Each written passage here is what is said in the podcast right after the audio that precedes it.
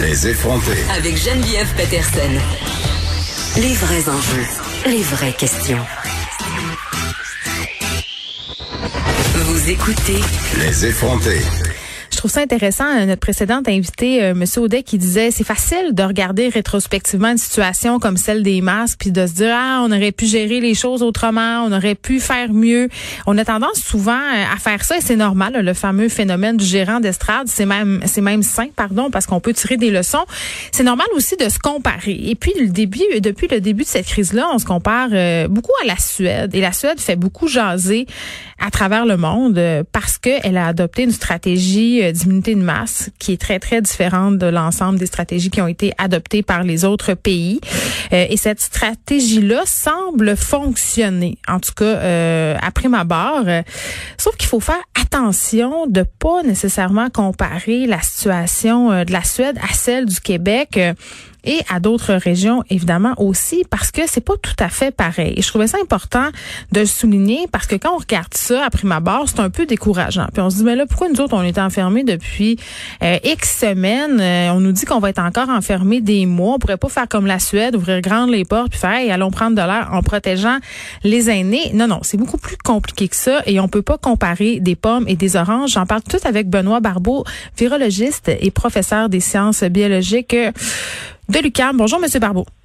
Bonjour, Mme Peterson. Écoutez, le cas de la Suède, là, parce que c'est pas nouveau qu'on se compare à la Suède, Monsieur Barbeau. Là. la Suède, toujours, les pays scandinaves en général, là, on, a comme un complexe d'infériorité. Ils sont toujours meilleurs que nous, sont toujours différents, sont toujours en avance. Et là, euh, ça semble être le cas avec la stratégie d'immunité collective qu'ils ont adoptée. Vrai ou faux? Euh, ben, euh, c'est sûr qu'on se compare beaucoup avec la Suède, premièrement. On entend parler moins de la, Finlande, de la Norvège, mais parce que la Suède, vraiment, en effet, revient comme étant un pays modèle qui semble avoir bien géré la crise. Et d'ailleurs, même récemment, l'OMS a même de, euh, envoyé, euh, lancé des fleurs à ce pays, démontré justement, indiqué que c'était vraiment un pays qui avait bien géré la situation. Cependant, comme vous dites, il faut quand même comparer à quoi, à quelle est la situation de ce pays. Il faut dire aussi que la Suède n'a pas nécessairement euh, opéré en laissant aller les choses. Ils ont, imposé assez rapidement des mesures de distanciation, mais des mesures aussi où que les gens, dans les restaurants, bien que les, magasins, les restaurants sont ouverts, n'empêche que les gens doivent quand même appliquer certaines mesures. Maintenant, l'autre chose, c'est qu'il faut comparer le, nombre de la population, donc la démographie, et aussi si on compare la Suède avec les pays scandinaves, on s'aperçoit que ce pays-là ne, semble pas nécessairement euh, n'a pas euh, des, chiffres qui sont aussi euh, exemplaires qu'on pourrait le prétendre. D'une part, premièrement, si on regarde le nombre de décès, bien sûr, en comparant avec les autres pays scandinaves, hmm. eux sont nettement euh, supérieurs par rapport en termes de pourcentage de cas infectés. Alors, ils sont au-dessus de 10% des cas infectés qui ont été détectés, euh, qui ont mené à des décès.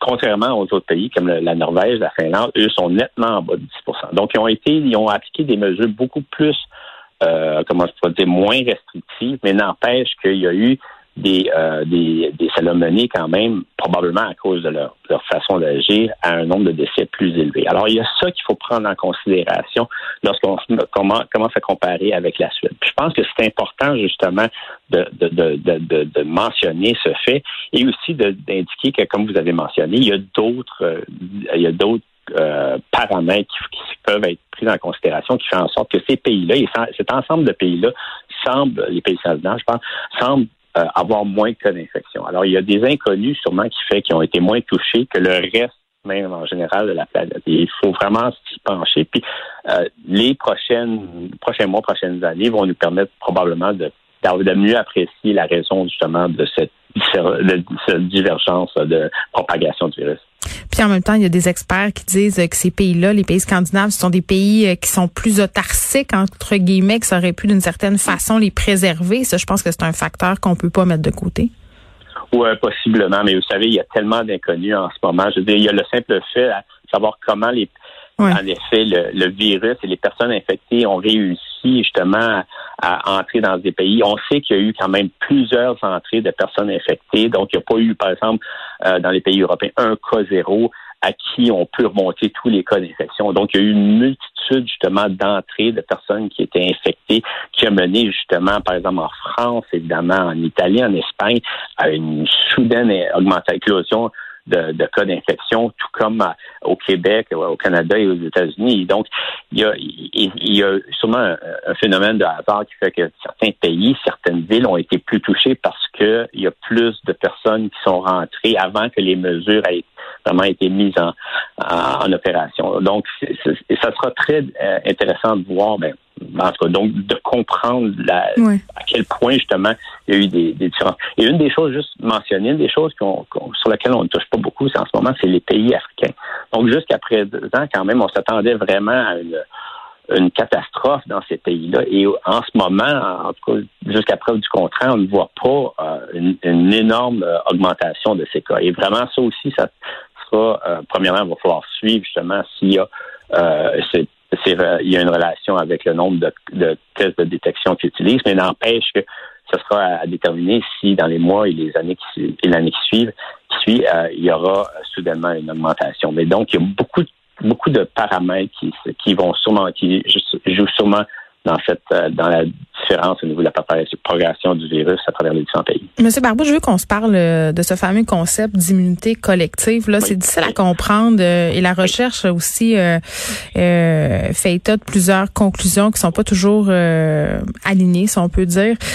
bon, là, la, la, stratégie adoptée par la Suède, évidemment, qui a été vraiment critiquée au départ. Là, je pense que c'est important de le dire. Là, en ce moment, on l'a vu peut-être un peu. Par, je veux qu'on qu'on se ramène ici là par rapport à la, à la réouverture des écoles en septembre. Là, on dit en Suède, quand cette deuxième vague va arriver, parce qu'on en entend une, une deuxième vague, la COVID-19, à la rentrée scolaire, ben ils pourront bénéficier d'une meilleure immunité collective. Et ici, ça sera pas le cas. Surtout qu'on sait qu'en ce moment, à Montréal, on rouvrira pas les écoles, ce que je trouve est une merveilleuse décision. Mais quand même, il y a ce facteur d'immunité collective qui reste l'espèce de d'inconnu dans l'équation. Oui, euh, ben, en, gros, la première chose qu'il faut établir aussi, c'est est-ce qu'en Suède, euh, donc, hormis les cas de personnes infectées qui ont été détectées, est-ce quel est le pourcentage de la population? On parle d'environ 10 millions, la population hmm. en Suède. Quel est le pourcentage de personnes qui ont été infectées? Alors, si vous voulez obtenir une immunité collective, faut que vous ayez, vous atteigniez une valeur d'environ 70% des personnes infectées. Et eux-mêmes ne sont pas capables nécessairement, ils ont des prédictions, donc euh, évidemment, il y a des épidémiologistes qui sont capables de faire des prédictions. Mais ça dépend pas du virus, euh, ce, pourcentage-là, parce que je pense qu'au niveau de la COVID, on savait pas trop le pourcentage à venir jusqu'à présent qu'on avait besoin pour l'immunité collective? Oui, en effet, ça dépend. Évidemment, ça dépend du virus. Mais si vous avez, dans leur cas, je pense, une vingtaine de mille de personnes qui sont infectées, je ne me trompe pas, hmm. par rapport à 10 millions, on ne sait pas le pourcentage complet de la population qui est infectée.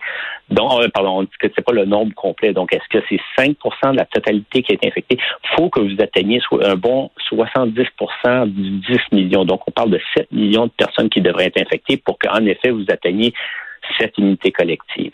Alors ça, c'est quand même quelque chose qui est pas si euh, facile à obtenir euh, comme pourcentage. Et puis, ça prend un certain temps. On parle pas de semaines, on parle de mois, voire des années possiblement avant d'arriver à, une unité collective. on a, jusqu'à preuve du contraire, je ne crois pas qu'ils sont capables d'estimer combien de temps que ça va leur prendre avant d'y arriver. C'est peu que qui a un certain pourcentage, mais vous savez, si vous parlez d'une vingtaine de mille de personnes qui ont été détectées, vous n'avez probablement sûrement plus, évidemment, qui circulent, mais quel est le nombre total? Ça, on ne le sait pas. Et puis, c'est ça qui est déterminant. Euh, au, Québec, eh bien, à Montréal, euh, il y, a, probablement, je dirais, même peut-être plus de personnes qui ont été infectées en pourcentage juste au niveau de la ville parce qu'il y a tel, le virus s'est propagé d'une façon euh, assez importante, puis même continue. Alors, et encore là, on ne sait pas c'est quel est le nombre total de personnes qui ont été infectées. Alors, ce nombre-là est important parce que dès que vous êtes infecté et que vous en êtes guéri, vous avez en effet une immunité protective, donc protectrice, pardon. Donc, vous êtes protégé face à une deuxième infection et maintenant, la, la, la science suggère de plus en plus que c'est le cas. Euh, une fois que vous êtes infecté, vous ne serez probablement pas réinfecté par le virus de la COVID-19.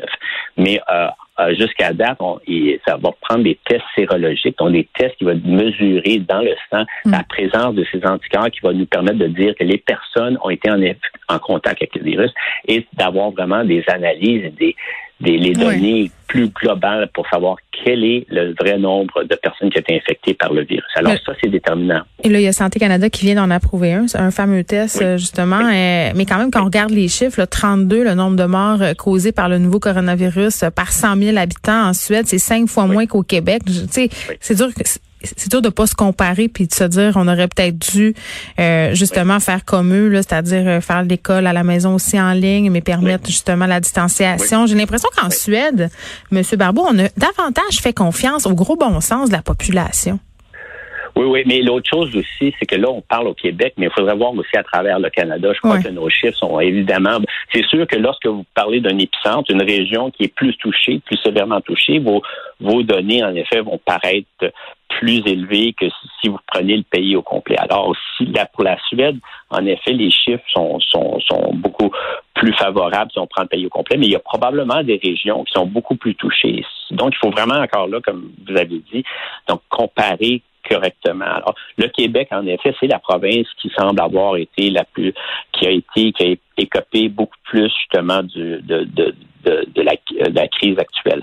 Maintenant, pour le Québec, par rapport aux autres provinces euh, canadiennes, euh, il faut quand même remettre euh, la chose, le, tout devant la, en situation, dans le sens que on en parle souvent, il faut aussi mentionner, la semaine de relâche nous a été quand même euh, peu favorable parce qu'elle arrive euh, avant la semaine de relâche, l'équivalent donc euh, dans les autres provinces canadiennes. Ce qui fait en sorte que, alors que le virus s'était très bien installé dans les pays européens, il y a eu des gens qui ont été voyagés dans ces pays et les mesures n'étaient pas encore appliquées. Donc, on a, il y a eu plusieurs entrées, même des États-Unis probablement, du virus dans la province. Alors, ça l'a quand même surpris un peu le gouvernement. Le gouvernement a été quand même relativement agressif, a été agi rapidement, mais malheureusement, euh, étant donné cette situation où il y avait déjà trop de, personnes infectées, de personnes qui transportaient le virus qu'on appelle les carriers, euh, donc qui étaient qui, étaient retournés puis qui a apporté le virus, eh bien, on peut dire que d'une certaine façon, on a euh, été